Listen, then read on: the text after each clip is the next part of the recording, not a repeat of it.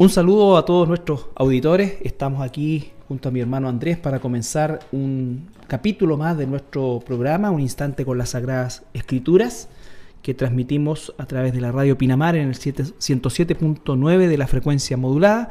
Y también usted en nuestra página en internet puede después revisar los estudios que están en la sección radio. ¿Cómo estás, Andrés?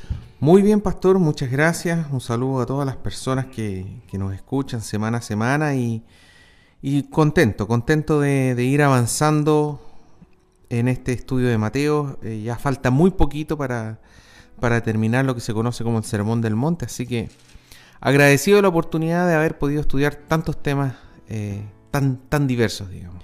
Sí, la verdad que como sacábamos cuenta hace un par de días, prácticamente tomamos un año en, esta sección específicamente del Sermón del Monte. Y para que usted tenga una idea, aunque es una vez a la semana que estamos al aire, eh, para que usted tenga una idea de, lo intenso y lo profundo que puede llegar a ser el estudio bíblico eh, cuando nosotros nos proponemos hacerlo de manera sistemática y tratando de, atar, por así decir, todos los, aspectos que encierra una, un discurso tan, tan amplio y tan, tan profundo y, que toca tantos tópicos de parte de nuestro Señor Jesucristo.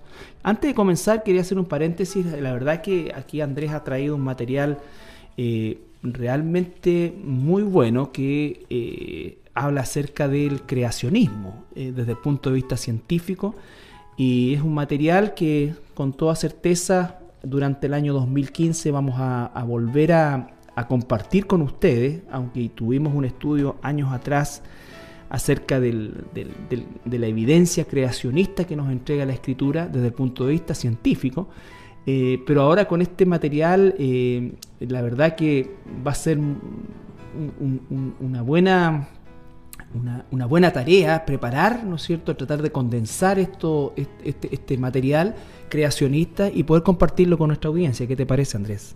Así es, pastor, así es. Un tema muy importante, el tema de la Biblia y de la ciencia, eh, particularmente en los jóvenes, niños que van al colegio, luego a la universidad y, y confrontan su fe, lo que leen en el libro de Génesis particularmente. Así es eh, con lo que les están enseñando en, las clases de ciencia. Y, bueno, si lo que aparece en Génesis es solamente una historia, un cuento, algo simbólico, eh, uno se pregunta hasta dónde llega lo simbólico y cuándo realmente comienza a ser verdad. Entonces, es, en ese momento donde la mente de los jovencitos y las jovencitas empieza a chocar con la fe y es por eso que es tan importante tener claridad de lo que realmente se está descubriendo hoy en día en la ciencia eh, versus lo que se nos enseña como si fuese algo absolutamente comprobado.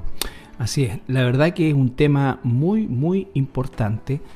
Eh, nosotros que quizás no tenemos una, y de hecho no tengo ni tenemos nosotros, o yo en particular, una autoridad en el campo de la ciencia, eh, la verdad que el, leer, el escuchar, el, comprobar a través de, personas, hermanos nuestros que sí tienen autoridad en el campo de la ciencia, eh, de lo científico propiamente tal, eh, no hace otra cosa que corroborar aquello que nosotros durante más de 20 años, por lo menos en, en lo personal, he estudiado el Génesis y lo maravilloso que es darle esta óptica científica que la tiene, ¿no es cierto?, a, esta historia real que nos cuenta todo el libro del Génesis.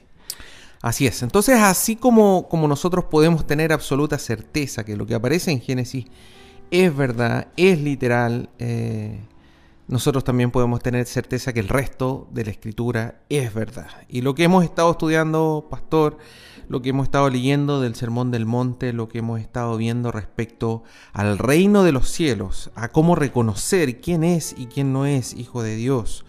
Eh, y si soy hijo de Dios, cuáles son los mandatos que el Señor me da, es muy importante. Es muy importante tener esa certeza en nuestra mente y luego en nuestro corazón. Así es. Bien, vamos entonces al tema de hoy, capítulo 7, versos 21 al 23 del Evangelio de Mateo. Dice así. No todo el que me dice Señor, Señor, entrará en el reino de los cielos, sino el que hace la voluntad de mi Padre que está en los cielos. Muchos me dirán en aquel día, Señor, Señor, ¿no profetizamos en tu nombre, y en tu nombre echamos fuera demonios, y en tu nombre hicimos muchos milagros?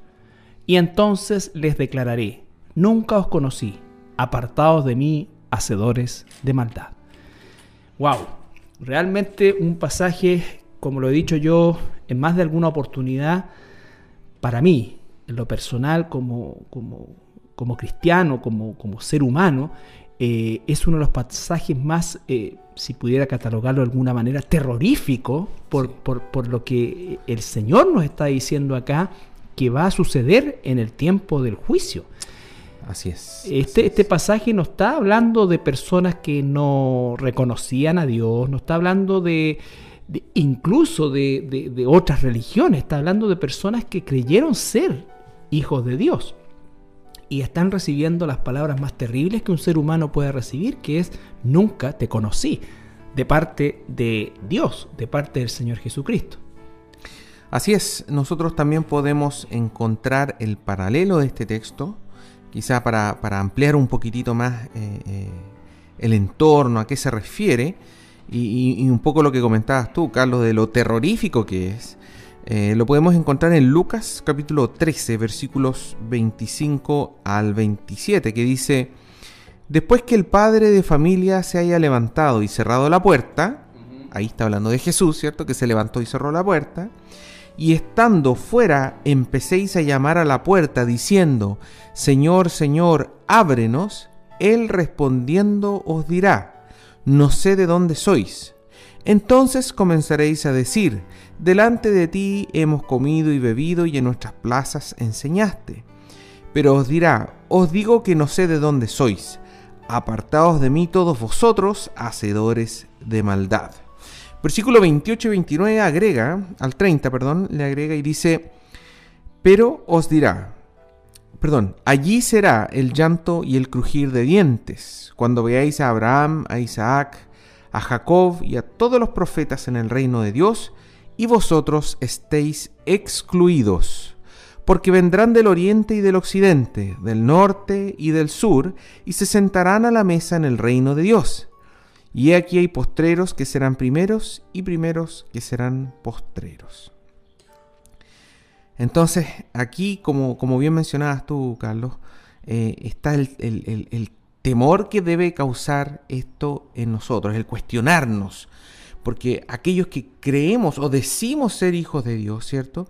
Siempre debemos estar atentos, siempre debemos estar autoexaminándonos, preguntándonos respecto a lo que habla este pasaje. Este pasaje necesariamente también está asociado con los temas anteriores que hemos visto en las otras semanas. Hubo una semana que, hace dos semanas atrás estuvimos viendo el tema de la puerta estrecha, ¿cierto?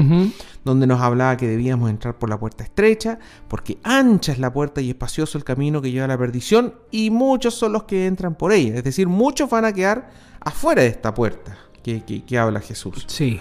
Y, por otro lado, también leímos la semana pasada eh, el versículo, los versículos que se conocen como por sus frutos los conoceréis. Así es, Que hablaba de los falsos profetas, de aquellas personas que, se visten como ovejas, pero que por dentro son lobos rapaces. Y que realmente lo único que quieren es, despedazar a, a los hijos de Dios. Y que un buen árbol da buen fruto y un mal árbol da mal fruto. Y que así nosotros podíamos reconocer a las personas. Entonces, se van uniendo, porque así es la escritura, digamos, es como un, telar que se va armando, que se va escribiendo. Se va construyendo. Se van construyendo todas estas ideas que hemos estado hablando las semanas pasadas y llegamos a este, a este punto, digamos, donde ya el Señor nos empieza a hablar de aquel día. ¿A qué se refiere, pastor, cuando el Señor dice en aquel día? Bueno, aquel día se refiere específicamente al día del, juicio final, donde serán... Eh, condenados o recibirán su condena todos aquellos que, no fueron eh, hijos de Dios, que no nacieron de nuevo. Eh, y comenzamos nosotros en el versículo 21 con este análisis, ¿no es cierto? Porque dice, no todo el que me dice, Señor, Señor.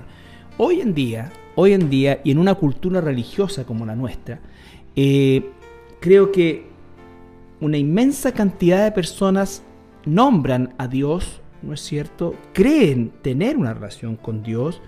Eh, vivimos en un ambiente católico donde hablamos o hablan de Dios, se nombra a Dios, pero eh, nos damos cuenta que el Señor está diciendo acá que no solo porque le nombremos es que efectivamente nosotros vamos a entrar al reino de Dios, es decir, hay un acceso, por eso tal como decías tú, hemos estudiado la puerta estrecha, todo, todo tiene una relación directa con lo que hemos visto anteriormente, y es que efectivamente muchas de las personas que hoy día están eh, en la religión católica, en cualquier otra religión y aún dentro de iglesias evangélicas, ¿no es cierto? Eh, creen que están dentro y lo terrorífico es que están fuera.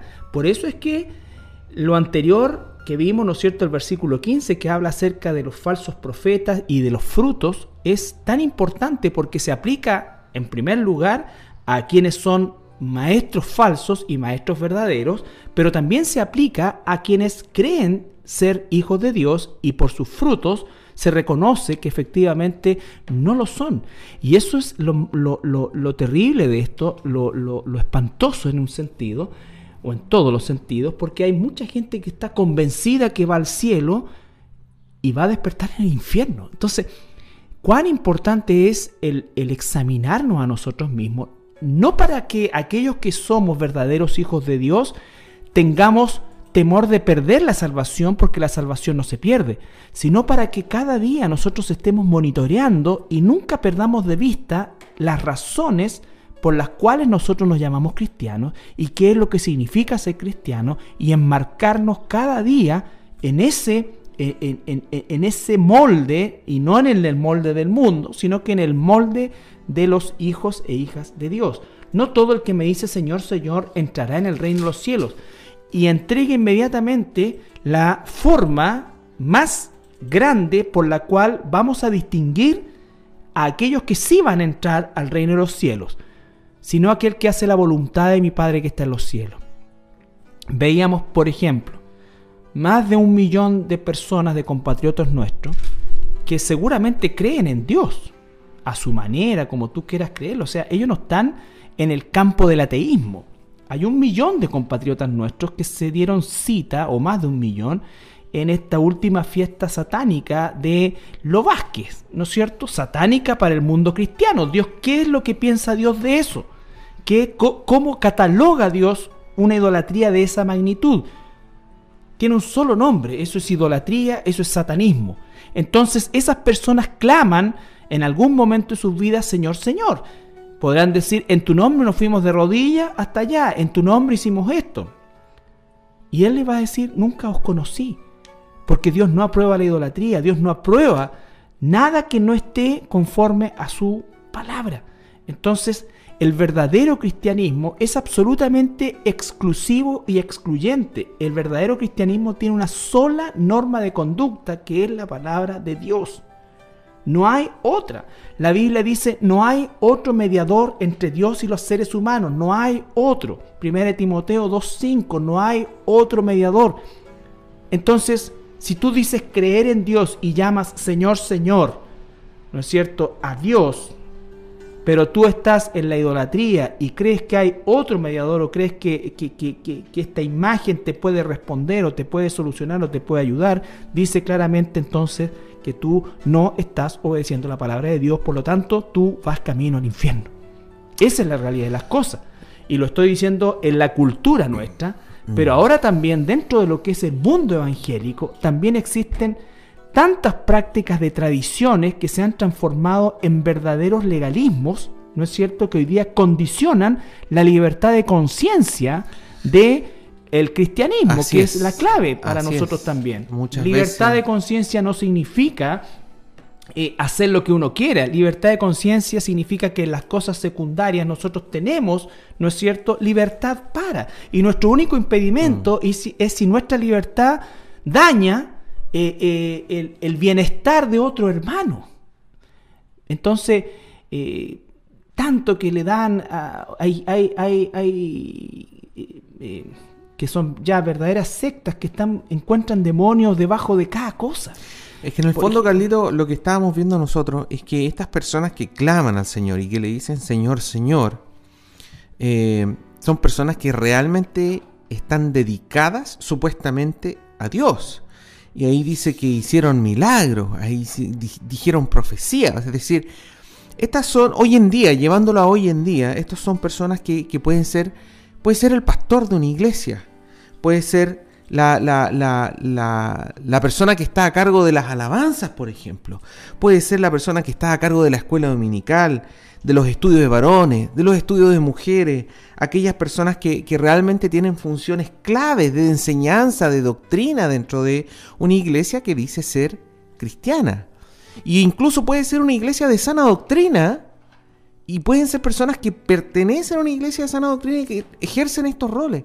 Pero el Señor le está diciendo que aquellas personas que dicen ser hijos de Dios, si no actúan conforme a la palabra de Dios, no van a entrar al reino. Y Dios no los conoce, que es esa palabra que dices tú, Carlito, que, que- que me explicas tú mucho, que es la palabra conocer, ginosco, en Mm. griego, ¿cierto?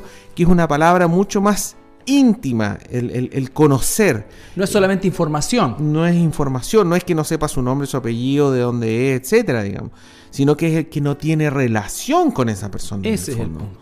Entonces, esa persona, aunque esté en una iglesia de buena doctrina, de sana doctrina, conozca la escritura, si esa persona no actúa conforme a lo que dice la palabra de Dios, en el fondo sí es un hipócrita, una persona que ocupa una máscara para afuera, ¿cierto?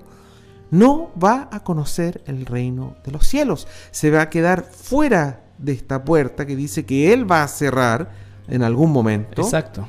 se va a quedar fuera y dice, allí será el llanto y crujir de dientes. Ahí va a ser un sufrimiento horrible para esas personas. Exacto. Eh, Hay conciencia de sufrimiento, hay, hay, eh, saben que, que- que están fuera, pero recono o sea, descubren que están fuera cuando llegan a ese día. Es decir, han vivido toda una vida de engaño, de hipocresía, y, y aunque se enfoca en los líderes por el, contexto de, lo- de los, de los versículos anteriores, también se enfoca en cualquier persona que se llame cristiano. Exacto. La Biblia nos enseña una y otra vez que no todo el que recibe la palabra incluso es eh, alguien que se convierte, sino No. que el que da fruto. Tenemos la parábola del sembrador, donde eh, hay una primera parte que inmediatamente la, la semilla es robada por Satanás. Acá en el ca- cerca del camino. Y Claro que cerca el camino, hay otra que florece un poco, que es el entusiasmo, ¿no es cierto? Y muere rápido. Es el segundo. El, El, tercero segundo, ¿no es cierto? El, que, el tercero, el que...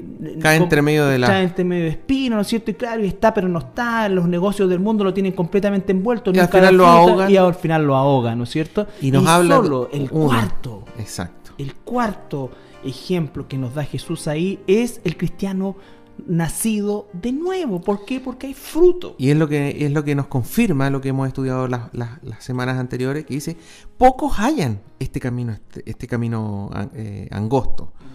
Pocos lo hallan, muchos lo buscan, pero pocos lo hallan. Y, y esa parábola nos confirma eso, nos dice que son pocas las semillas que van a caer en un buen corazón y que van a, a dar fruto a 30, 60 y 100. No son muchos, son pocos, aunque, aunque todo el mundo quiere que, que sean muchos, aunque todos digan de que todos los caminos llegan a Roma No, y que no, todas las no. religiones son lo mismo, son pocos y son poquísimos. Y incluso como estamos leyendo nosotros recién, dentro de... la- hay, hay iglesias, por ejemplo, que claramente son iglesias que tienen problemas doctrinales.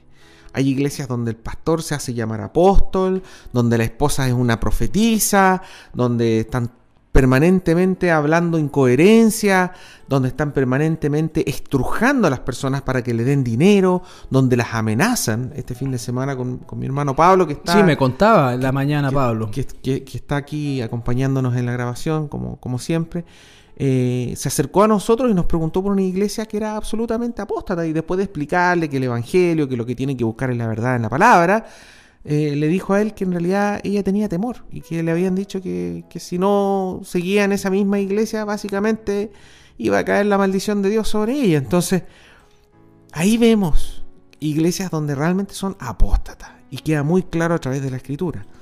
Pero incluso aquellas iglesias con sana doctrina. Van a haber personas que pueden tener Trigo y lider- cizaña. van, van a haber personas que pueden tener liderazgo y que realmente el Señor no las conozca. Y por eso es tan terrorífico. O sea, si ya estamos diciendo que son pocos y poco, y hay pocas iglesias con sana doctrina, y dentro de la iglesia hay pocas personas que realmente se ven en- metidas en la sana doctrina, y más encima personas de liderazgo, y esas personas, el Señor te está diciendo que no las conoce. Dios mío, es, es terrorífico porque eso significa que todos tenemos que autoevaluarnos, todos tenemos que cuidarnos, todos tenemos que cuestionarnos permanentemente con la escritura. Si vamos en ese camino angosto o no. Sí. Y yo quería ir al, al Evangelio de, perdón, a la epístola, a la primera epístola de la- del apóstol Juan, una, no el Evangelio, sino que la primera carta, donde él justamente nos, nos, nos combina, por así decir, inspirado por el Espíritu Santo, a, a esta evaluación de la que estamos hablando. Vuelvo a insistir, no es para que el hijo o la hija de Dios eh, viva temeroso de perder su salvación, sino que debe vivir con temor de estar ocupado en su salvación. Ya la salvación la tiene, pero tiene que ocuparse de esa salvación por medio de lo que tanto hemos hablado, que este proceso maravilloso de transformación, esta obra que el Espíritu Santo comienza en nosotros, va yendo o, o- o conduciéndonos a una madurez, como dice Efesios, ¿no es cierto? Que ya no somos niños fluctuantes, que somos llevados por cualquier viento, Viento de, de doctrina, doctrina. ¿no? Sino que al contrario, nos vamos definiendo. Y esa definición a la vez va generando en nuestro entorno mundano, ¿no es cierto? Va generando un rechazo. En la medida en que tú estás definido espiritualmente siendo un hijo de Dios, inevitablemente tú vas a ver la realidad espiritual en la vida de muchas personas que van a terminar odiándote, van a terminar rechazándote, van a terminar, ¿no es cierto?, realmente molestos con la forma de vivir que tú estás teniendo. Entonces el mismo apóstol Pedro dice, ¿no es cierto?, que ya basta el tiempo pasado para haber vivido como ellos. Entonces, ¿por qué? Porque el Espíritu Santo va provocando una transformación que aunque no va a ser completa hasta que estemos perfectamente en la presencia de Dios, o no va a ser perfecta, ¿no es cierto? Porque el mismo apóstol Pablo dice que él, aún horas antes o quizás un par de días antes de ser ejecutado, él todavía estaba diciendo yo todavía me extiendo hacia adelante. Si e, ese, esa es la actitud, esa es la dirección. Como decimos siempre, eso es como el resumen de nuestra vida, debe ser siempre la búsqueda de la gloria de Dios por medio de hacer su voluntad. Entonces dice el apóstol Juan en el capítulo 1, versículo 5, este es el mensaje que hemos oído de él y os anunciamos. Dios es luz y no hay ninguna tiniebla en él. Es decir, es clarito, ¿no es cierto? No hay tiniebla en él, no es, no es, no hay dobleces en Dios. Entonces después comienza a decir, si decimos que tenemos comunión con él, y ahí está, muchos van a decir en aquel tiempo, Señor, Señor, y eso implica, muchos de ellos van a incluso a decir que tienen una comunión profunda con el Señor. Dice, si decimos que tenemos comunión con, con Él y andamos en tinieblas, dice, mentimos y no practicamos la verdad. ¿Qué es andar en tiniebla? Es andar fuera de la voluntad de Dios. ¿Qué es andar en la luz? Es andar en la voluntad de Dios. El que me ama obedecerá a mis mandamientos. Y tenemos, ¿no es cierto?, así, cada una de las aserveraciones de Jesucristo, nosotros las encontramos eh, completamente tratadas en la Escritura. Dice el versículo 8, si decimos que no tenemos pecado, nos engañamos a nosotros mismos y la verdad no está en nosotros. Después saltamos al capítulo 2, versículo eh, 4. El que dice, yo le conozco, ahí está. Muchos en aquel tiempo dirán, Señor, Señor, en tu nombre hicimos tal o cual cosa. Y el Señor le va a responder, nunca te conocí, nunca tuve una relación contigo. Por supuesto que Dios sabe todo de todos, pero Él solo tiene relación con aquellos que han nacido de nuevo. Y dice entonces, yo le conozco y no guarda, aquí está sus mandamientos, absolutamente en concordancia con lo que estamos leyendo en el Sermón del Monte, ¿no es cierto? Es, y la Biblia lo declara, mentiroso y la verdad no está en Él. Pero el que guarda su palabra, en este verdaderamente el amor de Dios se ha perfeccionado. Por esto sabemos que estamos en Él. Ahora, el que dice que permanece en Él debe andar como Él anduvo. Es decir, que nuestro estilo de vida tiene que reflejar efectivamente y ser notorio. Uno de los grandes problemas del cristianismo actual es que no es notoria la diferencia entre un cristiano y un no cristiano. El número de divorcios en los Estados Unidos es exactamente el mismo porcentaje en personas que declaran ser cristianos y personas que declaran no ser cristianos. Y eso está pasando también en nuestro país. La forma en cómo vive la, mundanalidad en que, el en que los cristianos se encuentran envueltos hace que efectivamente no exista una diferencia. Y aquí dice claramente, tiene que haber una diferencia marcada porque debemos andar como Él anduvo. Y Jesús marcó de tal manera la humanidad por su forma de andar, por su forma de vivir, por su estilo de vida, por su, por su definición absolutamente en obediencia al Padre. Yo no hago, decía él, nada que mi Padre no me ha mandado. Cuando el Padre dice, cuando Jesús es bautizado y, y se abre los cielos y se escucha la voz de Dios Padre, dice, este es mi Hijo amado en quien yo tengo complacencia. Esa palabra complacencia significa que estoy absolutamente satisfecho, estoy absolutamente en coinonía con Él. ¿Por qué? Porque Él hace todo lo que yo le he enviado a hacer. Ese es el, esa es la señal más grande de una vida verdaderamente cambiada por el Espíritu Santo. Entonces, el que dice que permanece en Él debe andar como en el dúo. Y es así que nosotros debemos estar atentos a eso, muy atentos a eso, porque en el fondo vamos a encontrar, por ejemplo, en los tiempos actuales, personas que son grandes oradores, personas que son grandes artistas, grandes salmistas. ¿ah? ¿Qué pasa con Marcos Witt? ¿Qué pasa con Jesús Adrián? Artistas que uno vio, escuchó sus primeras alabanzas y eran pero espectaculares. Y que de un momento a otro después empiezan a, a negar la escritura en el sentido de que dicen de que todo es lo mismo. Por eso dice, el que entonces permanece en él debe andar como él anduvo. La, clave es el permanecer. La permanencia es siempre. No al principio solamente, no algunas veces, sino que siempre, siempre, Esto no quiere decir que las personas no se puedan equivocar. El día de mañana cualquier hermano, en cualquier lugar, en cualquier situación, digamos, puede caer. Pero el tema es que se levante y se arrepienta. Por eso pida primera de Juan también que si, decimos que no tenemos pecado, mentimos. ¿En qué, está, ¿En qué basado eso? No que en alguien reconozca soy pecador como condición. Estas personas dicen y reconocen somos pecadores. Ese, el que dice que no tiene pecado, es aquel que no reconoce cuando es corregido con la palabra.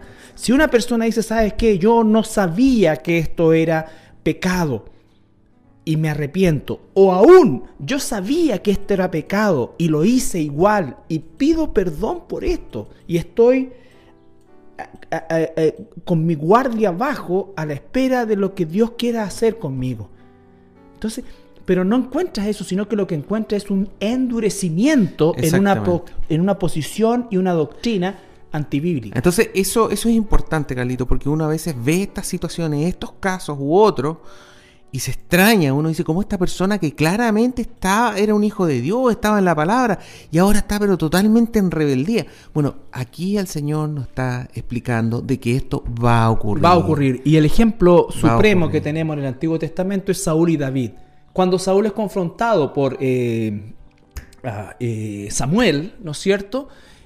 ¿Cuál fue la respuesta de Saúl? Saúl dijo, hey, reservé lo mejor para Dios, para ofrecerlo a Dios. Reservé lo mejor para Y Samuel le dice, esa no fue tu orden. Él se justificó, él lo reconoció. Fallé, no obedecí. Él dijo, no, reservé esto para, para, para Dios. ¿Te das cuenta de la justificación? El endurecimiento en el pecado. David dice, he pecado contra el cielo, contra Dios.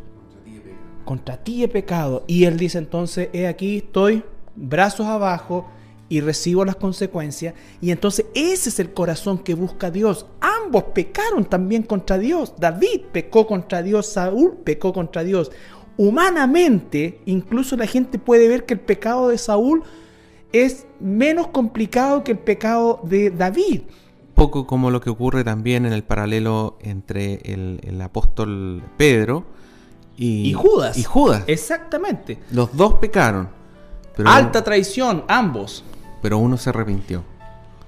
Uno se arrepintió. Baja los brazos, ¿no es cierto? Y queda a, merced de la voluntad de Dios. Judas no quedó a merced de la voluntad de Dios. La esquivó, la, la evitó, la ignoró y se ahorcó.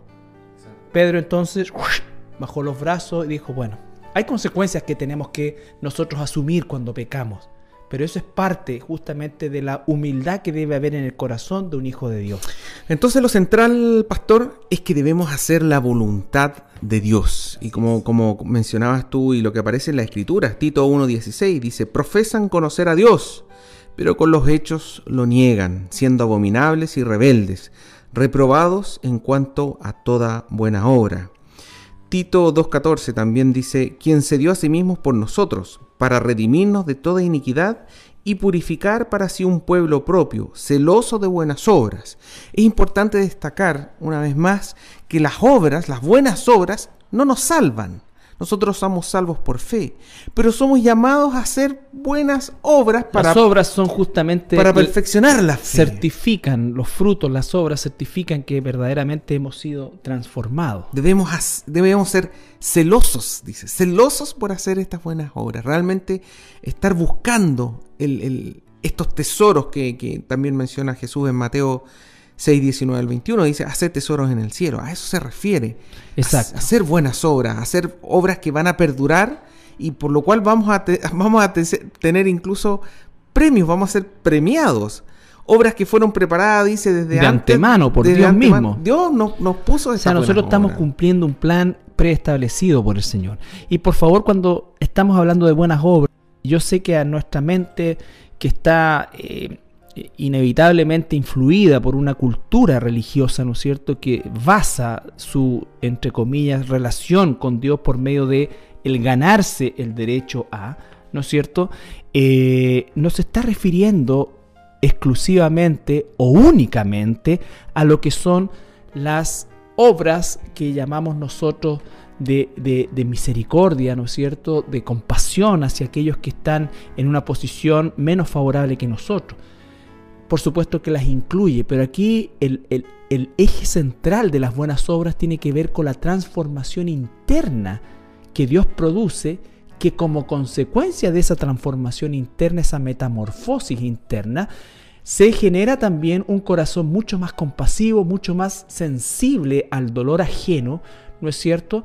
Pero no es el, cubrir las necesidades de otro por sí solo el concepto de buena obra. Hoy día estamos viviendo una época eh, de la Navidad donde las personas de alguna manera están un poco más sensibles, ¿no es cierto? Vamos a mm. ver gente que eh, va a ir a entregarle obsequios a personas que están en situación de calle y vamos a ver mucho que se le llama también buenas obras, ¿no es cierto? Y que yo no condeno, pero eh, no es eso a lo que se está refiriendo el Señor. no es eso exclusivamente. No, porque la transformación interna hace que tú tengas una sensibilidad no solamente marcado por una fecha determinada, sino qué pasa el resto del año. Exactamente. ¿Qué pasa el resto del año? ¿Qué pasa, ¿qué pasa con, familiares nuestros que a lo mejor están en esa situación? estaba, leyendo eh, Lucas 14, versículos 2 al 14, por ejemplo, que, que habla de eso y dice Jesús estando convidado en una cena, le dijo al que le había convidado, cuando hagas comida o cena, no llames a tus amigos, ni a tus hermanos, ni a tus parientes, ni a vecinos ricos, no sea que ellos, a su vez, te vuelvan a convidar y seas recompensado. Mas cuando hagas banquete, llama a los pobres, los mancos, los cojos y los ciegos, y serás bienaventurado, porque ellos no te pueden recompensar pero te será recompensado en la resurrección de los justos. Por lo tanto, ese tipo de, actuar está bien, digamos. Y es lo que el Señor nos llama y que debemos hacerlo. Esos son tesoros en el reino de los cielos. Pero no es solamente eso. Ah, y lo otro que cuando lo hagamos debemos hacerlo en secreto, porque acuérdense Mateo 6, 1 al 4, cuando hablaba de dar limosna, debemos hacerlo en secreto. Siempre está el tema este del secreto para que después Dios nos recompense en lo público, ¿cierto? Está, está este trabajo. Cuando oremos, oremos en secreto también.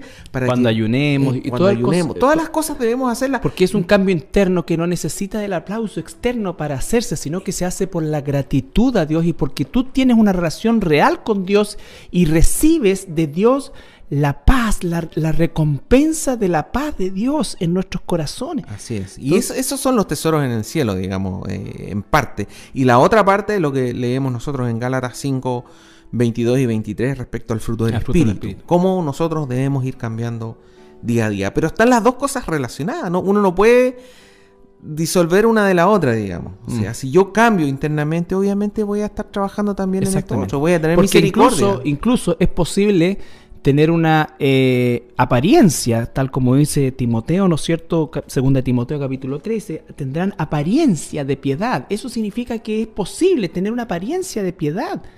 Hay mucha gente que tiene apariencia de piedad y vive justamente del reconocimiento de la gente de esa apariencia, pero no ha sido transformado internamente. ¿Por qué? Porque tiene una una, eh, como dicen los artistas, me debo a mi público, o sea, el aplauso, esta cosa que es tan egocéntrica, ¿no es cierto? Y que en definitiva lleva pero que el Señor justamente nos llama a no hacer eso. O sea, si hago una comida, la tengo que hacer a los pobres porque ellos no me pueden invitar y así no me pueden recompensar a mí. Si llego a dar a alguien, que la derecha no, sepa, no sepa lo que la izquierda da. Si llego a, orar por mis enemigos, que debo hacerlo, lo hago en privado. Claro, por eso es que es contradictorio, por ejemplo, cuando uno eh, eh, en consejería... Eh, atiende situaciones en las cuales, por ejemplo, las personas eh, se sienten decepcionadas porque esperaban algo del otro. yo esperaba esto, ¿no es cierto? Yo hice esto porque esperaba esto y entonces eh, no vengo ahora porque estoy enojado, estoy triste, estoy acá, estoy desamparado, porque hago cosas esperando que los demás también ah, consolé, yo mira, fui y consolé a esta persona y en ese tiempo y cuando a mí me tocó, nunca esa persona se acercó a decirme. Entonces, te das cuenta que aún entre los cristianos vivimos ese sentimentalismo que tanto nos afecta, que es parte de la inmadurez o de la inconversión.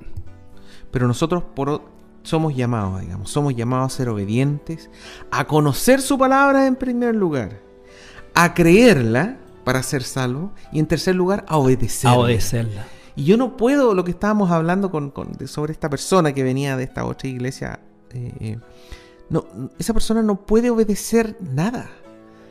O sea, si va a obedecer, va a obedecer a cualquier cosa menos la palabra. Va a obedecer lo que dice el pastor, lo, que dice la profetisa, son lo que dice... son falsas iglesias, son...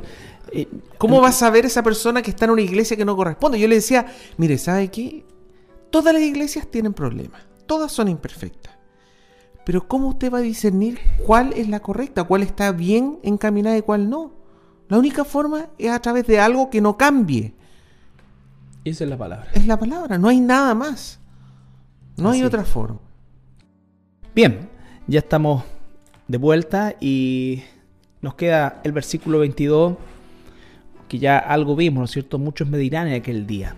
Aquí tenemos, Señor, Señor hay un énfasis, ¿no es cierto? Y está hablando cosas que aparecen en la escritura asociadas a hombres y mujeres de Dios. Dice, no profetizamos en tu nombre, y en tu nombre nos echamos fuera demonios, y en tu nombre no hicimos muchos milagros.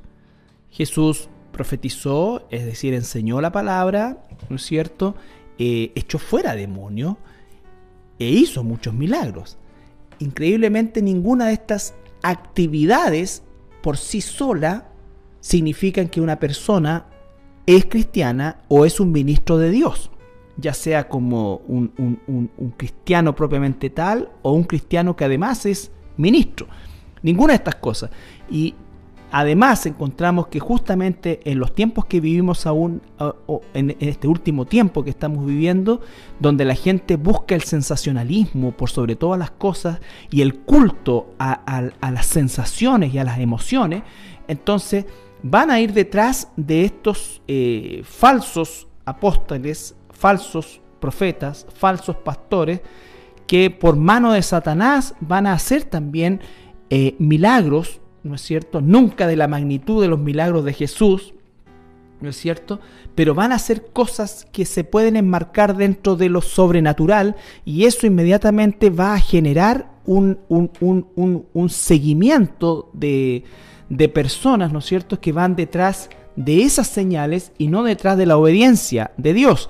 Sí, lo que leímos la semana pasada, pastor, Deuteronomio 13, versículo 1 al 3, dice, Cuando se levantare en medio de ti profeta o soñador de sueños, y te anunciare señal o prodigios, y si se cumpliere la señal o prodigio que él te anunció, diciendo, Vamos en pos de dioses ajenos que no conociste y sirvámosles, no darás oído a las palabras de tal profeta, ni al tal soñador de sueños, porque Jehová vuestro Dios os está probando para saber si amáis a Jehová vuestro Dios con todo vuestro corazón y con toda vuestra alma. Es decir, el día de mañana, perfectamente cualquiera de estos apóstatas, falsos profetas, como dices tú, milagrero, va a tener el poder para hacer señales, va a tener el poder para hacer milagros, de hacer profecías que sí se cumplan, sin embargo, si de su boca salen palabras que van en contra de la palabra, de, la palabra de, Dios, nosotros ahí debemos tener el discernimiento de decir, nos vamos de acá. Yo nunca olvido las palabras del apóstol Pedro y son para mí siempre una marca en mi mente y en el discernimiento. El apóstol Pedro fue testigo presencial, ocular, de primera mano de prácticamente todos los milagros que Jesús hizo. Pero además de eso, participó de algo que fue exclusivo para él, para Jacobo y Juan, que fue justamente la transfiguración de Jesús, que es como ver un poco de la gloria de Dios eh, en toda su magnitud.